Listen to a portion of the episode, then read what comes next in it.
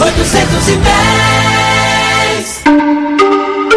Atenção, emissoras do interior, para o top de 5 segundos.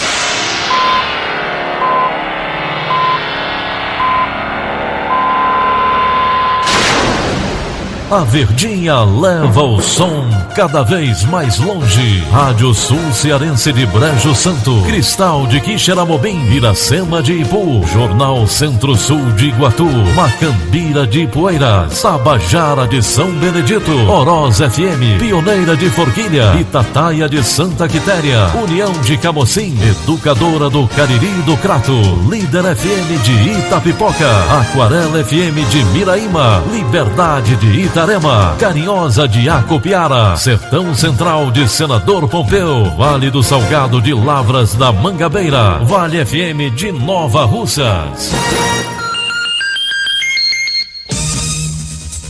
6 horas e 30 minutos, bom dia. Hoje é quinta-feira, dia 19 de março de 2020. Estamos começando Rádio Notícias Verdes Mares e estas são as manchetes. Camilo Santana pede à população que permaneça em casa até domingo. Políticos cearenses são diagnosticados com novo coronavírus. Dona de farmácia é presa por aumentar preço do álcool em gel. Postos de saúde de Fortaleza recebem reforço de 255 médicos. Essas e outras notícias em instantes. CYH 589. Verdes Mares AM. Rádio Notícias Verdes Mares. Sobe para 20 o número de casos confirmados de coronavírus no Ceará, segundo o boletim epidemiológico da Secretaria da Saúde. Repórter Ana Beatriz Farias tem mais informações. A Secretaria de Saúde do Estado, a CESA, divulgou o boletim na noite de ontem. Dos casos confirmados, 17 são de Fortaleza. Aquirás tem um caso e outro é de um residente de São Paulo que foi diagnosticado no Ceará. Sobral é a primeira cidade do interior a registrar a doença, com um caso confirmado. A CESA divulgou também que são 259 casos em investigação e 111 já descartados. Na noite de ontem, o prefeito de Fortaleza, Roberto Cláudio, fez uma live para passar novas ações contra a doença. Então vamos fortalecer e vamos garantir a continuidade de um projeto chamado Pontes de Encontro, que são assistentes sociais que exatamente fazem abordagens às crianças que estão nas ruas em horário escolar. Então a gente vai ter uma preocupação maior de evitar e fiscalizar que essas crianças estejam em sinais na rua, correndo o risco de serem contaminadas. Outra questão importante é sobre a possibilidade da gente abrir as unidades básicas de saúde, os postos de saúde, durante o final de semana. A gente vai conseguir abrir 21 unidades básicas de saúde, 21 postos no sábado e no domingo, de 8 da manhã às 17 horas, às 5 horas. Repetindo, sábado e domingo, de 8 às 5 da tarde, 21 postos, cada um com duas equipes do PSF. Lembrando, o governo disponibilizou canais de informação para que a população tire dúvidas com profissionais de saúde. As centrais de atendimento funcionam das 7 da manhã às 7 da noite, de domingo a domingo.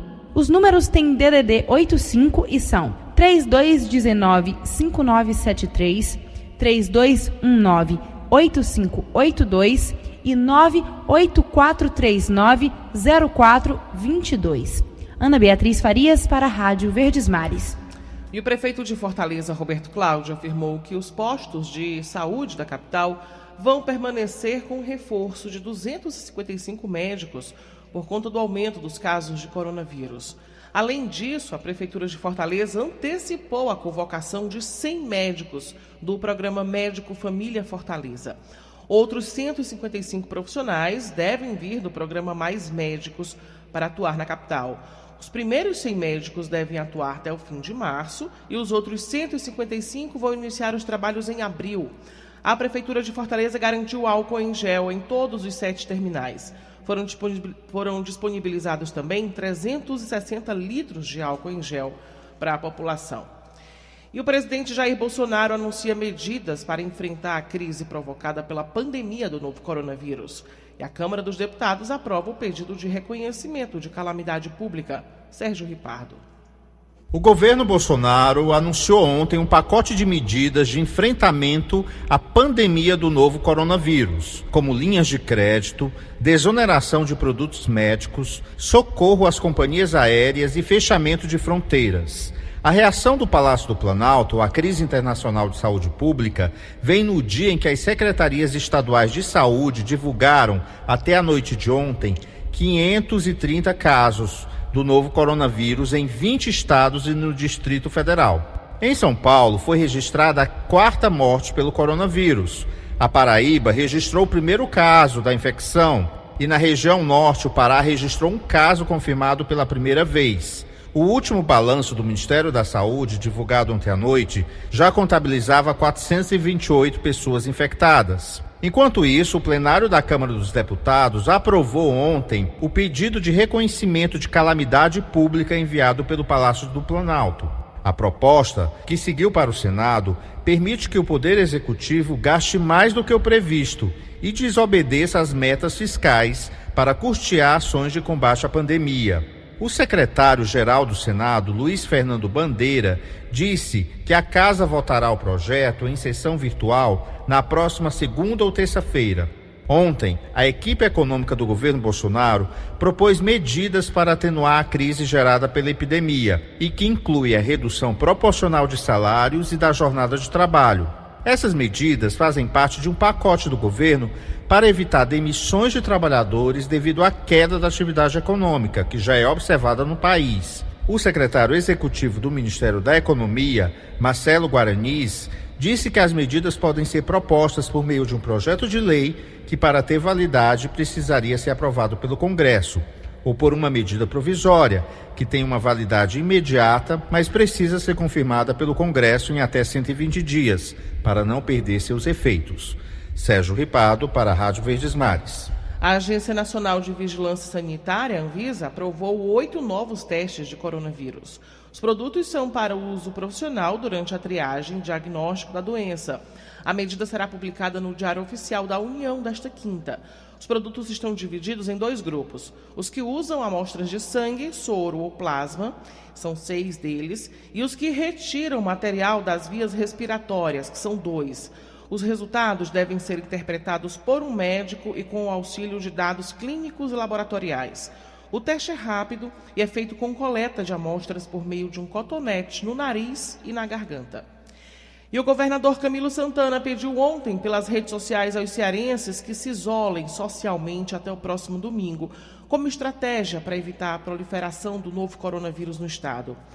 O governador também anunciou mais uma série de ações para o enfrentamento da pandemia. Ele disse que o Estado vai colocar à disposição da população mais de 600 unidades de UTIs.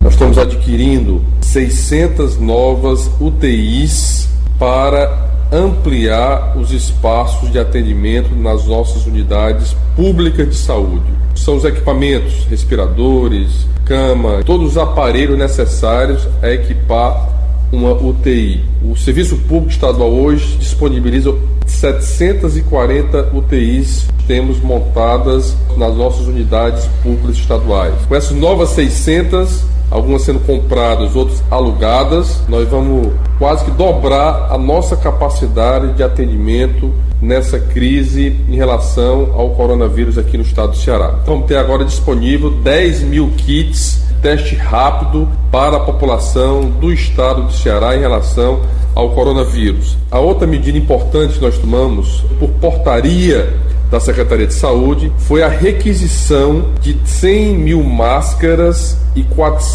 mil litros de álcool gel para atender a população nos equipamentos públicos de saúde, garantir que esses insumos não faltem nas unidades para o atendimento à população cearense.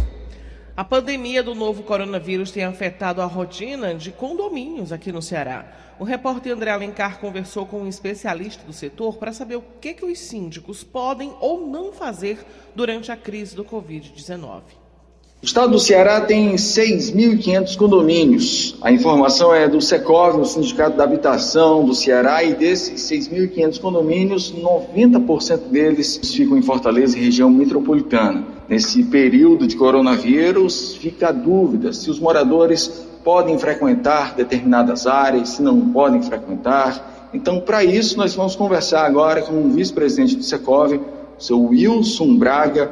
Bem, o senhor poderia nos dizer o que, que o síndico pode proibir nesse momento de forma deliberada? Bom, o síndico, como responsável por cumprir e fazer cumprir a convenção e o regimentário no condomínio, ele pode orientar os condôminos para evitar grandes aglomerações, evitar que circulem demasiadamente nas áreas comuns e que ele pode até chegar ao ponto de proibir o uso do salão de festa, bem como de quadras, que esses são os pontos críticos do condomínio onde se reúnem grandes eventos. Então o síndico pode chegar a vetar por esse tempo que o governo está lançando para que o povo mantenha a quarentena. É importante e recomendamos sempre que os condôminos se mantenham realmente em quarentena então, assim, para que os ouvintes da Rádio Verdes Mares possam compreender de forma clara, o, o síndico pode proibir o uso de áreas fechadas, como, por exemplo, áreas de jogos, quadras.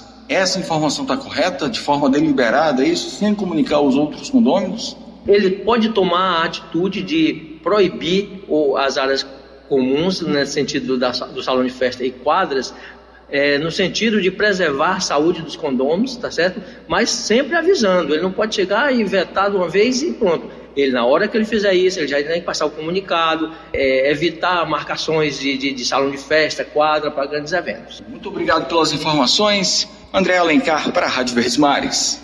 E a China anunciou nesta quinta-feira que nas últimas 24 horas não registrou qualquer novo caso de Covid-19 mas verificou 34 casos de infectados que vieram do exterior. Segundo a Comissão Nacional de Saúde, esses 34 casos importados constituem o maior aumento diário em duas semanas. Se trata da primeira jornada sem casos locais de contaminação desde que as autoridades locais definiram em janeiro os critérios de contagem. E na Assembleia Legislativa do Ceará, as sessões plenárias ordinárias presenciais estão suspensas. A medida tem como objetivo evitar a disseminação do novo coronavírus na sede do Parlamento Estadual. Isso é o que informa Carlos Alberto Aragão, diretor de Departamento Legislativo.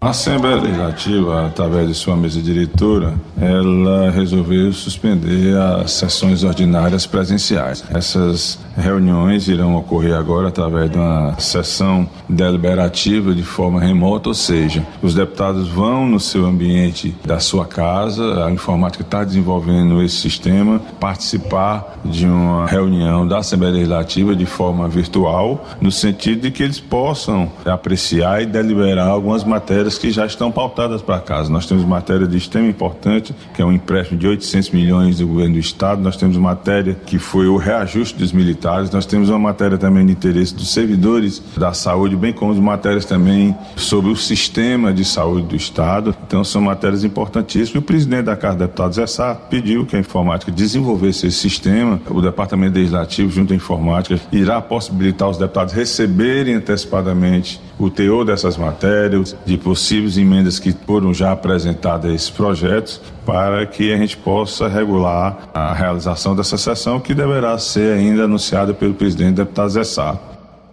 E além da suspensão de todos os eventos da casa, o acesso à sede da Assembleia Legislativa passa a ser restrito a apenas parlamentares, servidores, funcionários terceirizados e prestadores de serviço. O horário do expediente administrativo da casa passa a ser das nove da manhã até uma hora da tarde. E a Polícia Civil limita o funcionamento presencial em todas as delegacias pelo tempo que durar o estado de emergência em saúde no Ceará. O registro de boletins eletrônicos de ocorrência de 11 tipos de crimes, que antes podia ser feito de forma presencial em delegacias ou pela internet, agora deve acontecer de forma exclusiva pela delegacia eletrônica. É o que informa o secretário de Segurança Pública, André Costa através desse site www.delegaciaeletronica.ce.gov.br. Você pode já registrar diversos crimes como a perda de documentos, calúnia, difamação e injúria, o roubo, o furto, invasão à residência, acidente de trânsito, caso não haja lesão decorrente desse acidente. Nós estamos trabalhando para ampliar essa quantidade de ocorrências. Provavelmente já estarão disponíveis também outros crimes como estelionato, como ameaça e também crimes contra os idosos. A preocupação até grande por ser um dos públicos que a gente tem que ter uma preocupação maior, ter um risco maior de através do contágio ter um efeito pior na saúde. Então, são alguns dos tipos penais em que a gente vai também acrescentar e deixar disponível a toda a população. E a contaminação por coronavírus chega a lideranças políticas do Ceará. Entre os casos confirmados está a vice-governadora Isolda Sela e o líder do governo na Assembleia Legislativa, Júlio César Filho. Esse é o assunto do comentário de William Santos. Olá, bom dia a você que nos ouve na Verdinha. Foram confirmados ontem os primeiros casos de autoridades cearenses diagnosticadas com o novo coronavírus. A vice-governadora Isolda Sela disse nas redes sociais que fez exame para a Covid-19 e o resultado foi positivo. Ela está em isolamento desde que começou a sentir os sintomas da infecção, mas diz que está bem.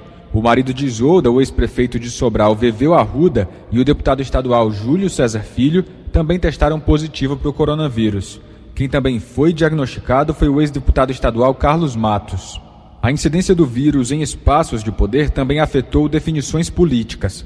Ontem, a Assembleia votaria, por exemplo, o reajuste dos policiais militares e a proposta de ascensão salarial dos servidores da saúde. Com a infecção de um deputado confirmada, o plenário foi interditado, passou por um processo de higienização e medidas mais rigorosas de acesso à Casa Legislativa foram anunciadas. As votações agora vão ocorrer à distância por meio de uma ferramenta digital mas ainda não há previsão de data para que isso aconteça. Apesar dos prejuízos em relação a esses temas, pelo menos diante dessa situação toda, as autoridades afetadas estão reforçando a necessidade de isolamento e levando informação às pessoas, algo que se espera de toda figura pública num momento como esse, mas nem todos os políticos estão assumindo essa responsabilidade.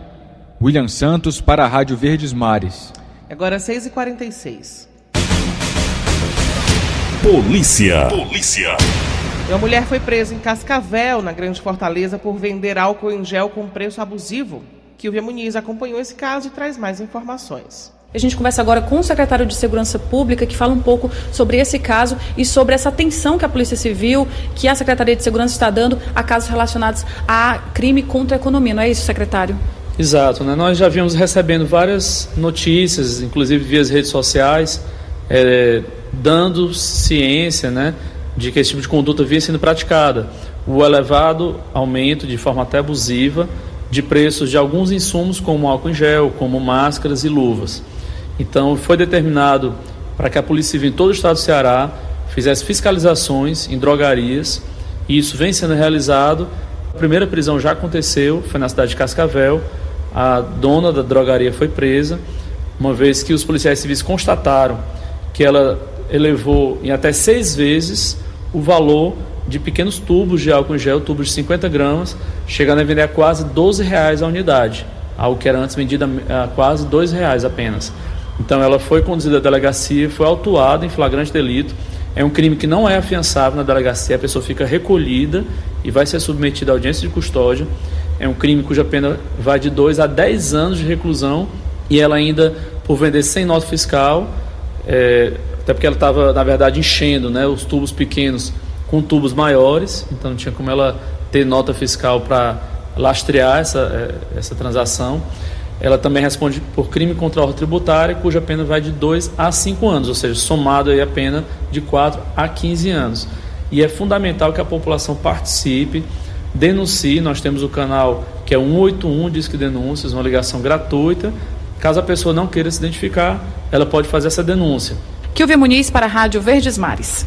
E um cearense suspeito de estelionato foi preso durante uma operação da Polícia Civil em São Paulo. Na ação foram apreendidos 10 veículos, joias, 6 cavalos de raça, além do sequestro de 5 apartamentos. Todos os bens foram avaliados em cerca de 4 milhões de reais. O suspeito, identificado como Alisson Pereira Alves, de 31 anos, da cidade de Independência, no interior do Ceará, foi detido na capital paulista. Com ele foram encontrados três veículos, sendo um deles um Land Rover avaliado em 400 mil reais. Em instantes.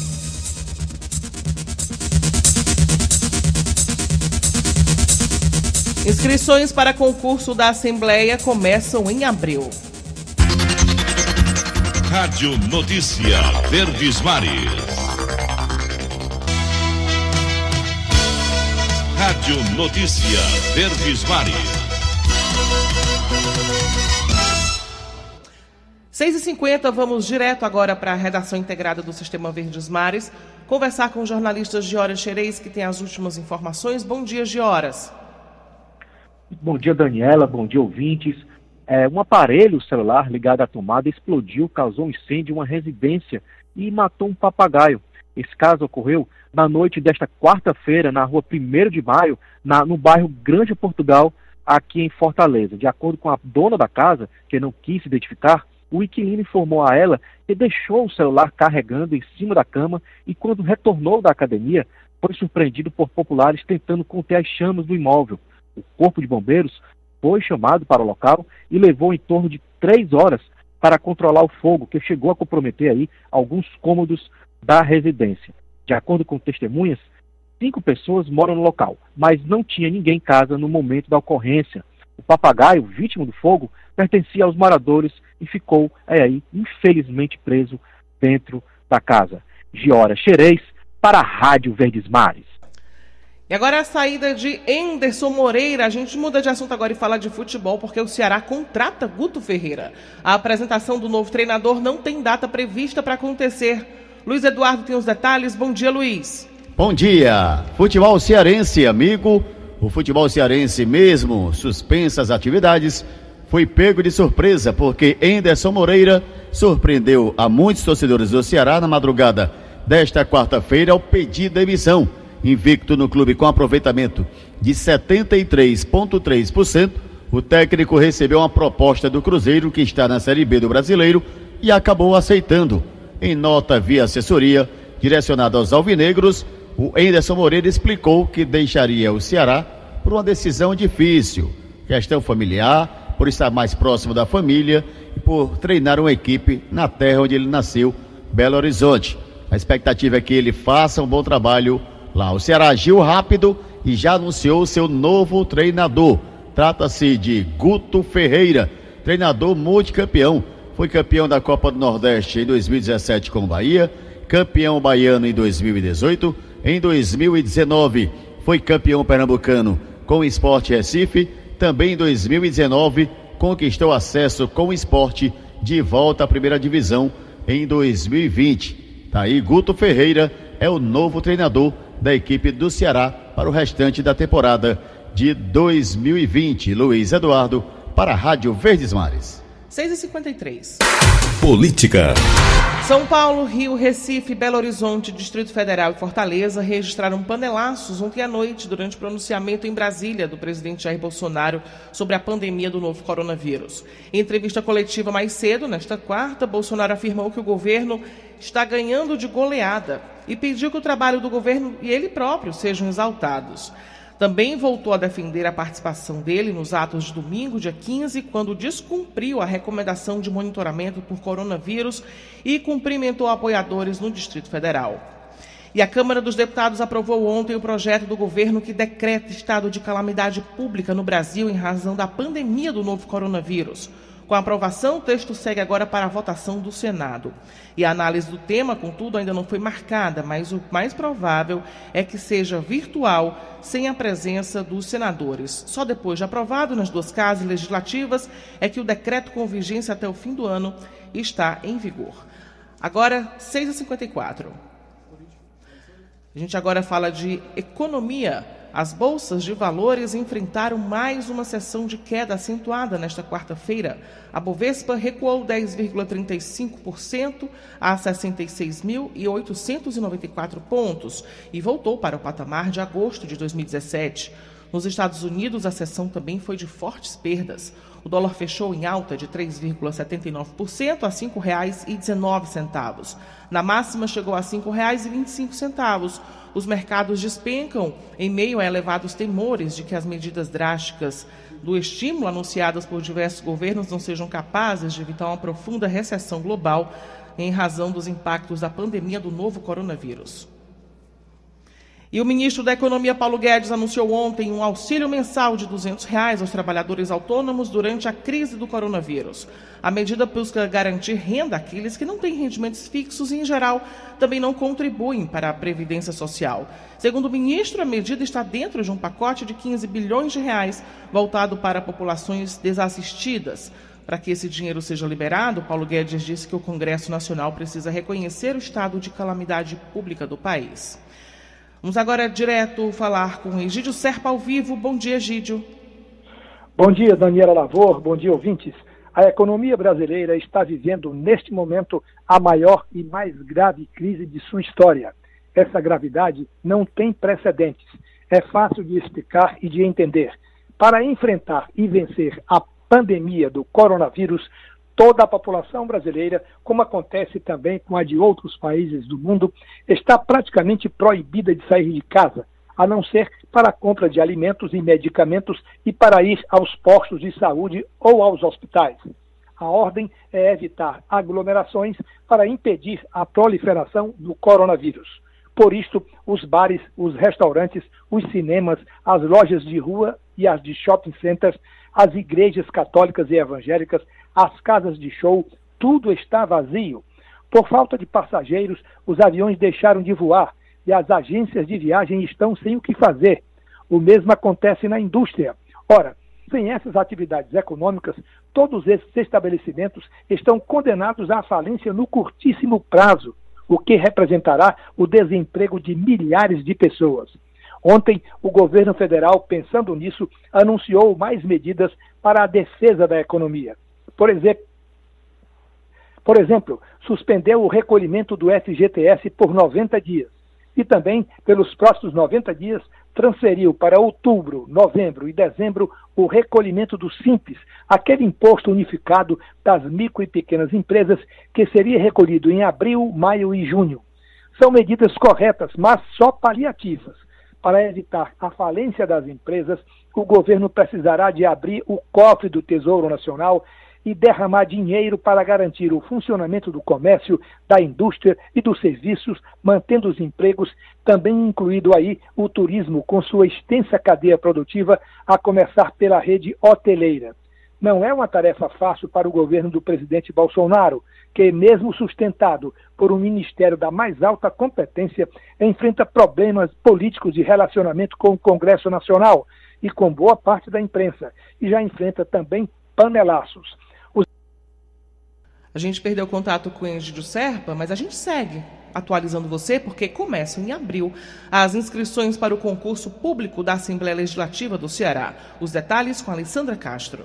Já está disponível o edital do concurso da Assembleia Legislativa do Ceará no site do Centro Brasileiro de Pesquisa em Avaliação e Seleção, SEBRASP. Ao todo, 100 vagas são ofertadas, sendo 70 para nível superior e 30 para nível médio. As inscrições no certame podem ser feitas a partir do dia 1 de abril no site do Sebrasp. Os salários são de R$ 2.200 para os cargos de nível médio e de R$ 4.400 para os cargos de nível superior.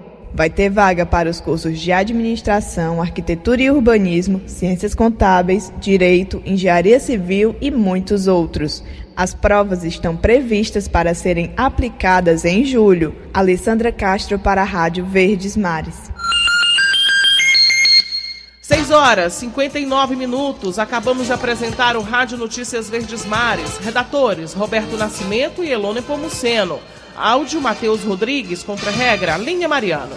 Editora de núcleo Liana Ribeiro, diretor de jornalismo Delfonso Rodrigues. Outras informações acesse verdinha.verdesmares.com.br. Em meu nome, Daniela de Lavor, tenham todos um bom dia. De segunda a sábado, seis e meia da manhã, Rádio Notícias Verdes Mares.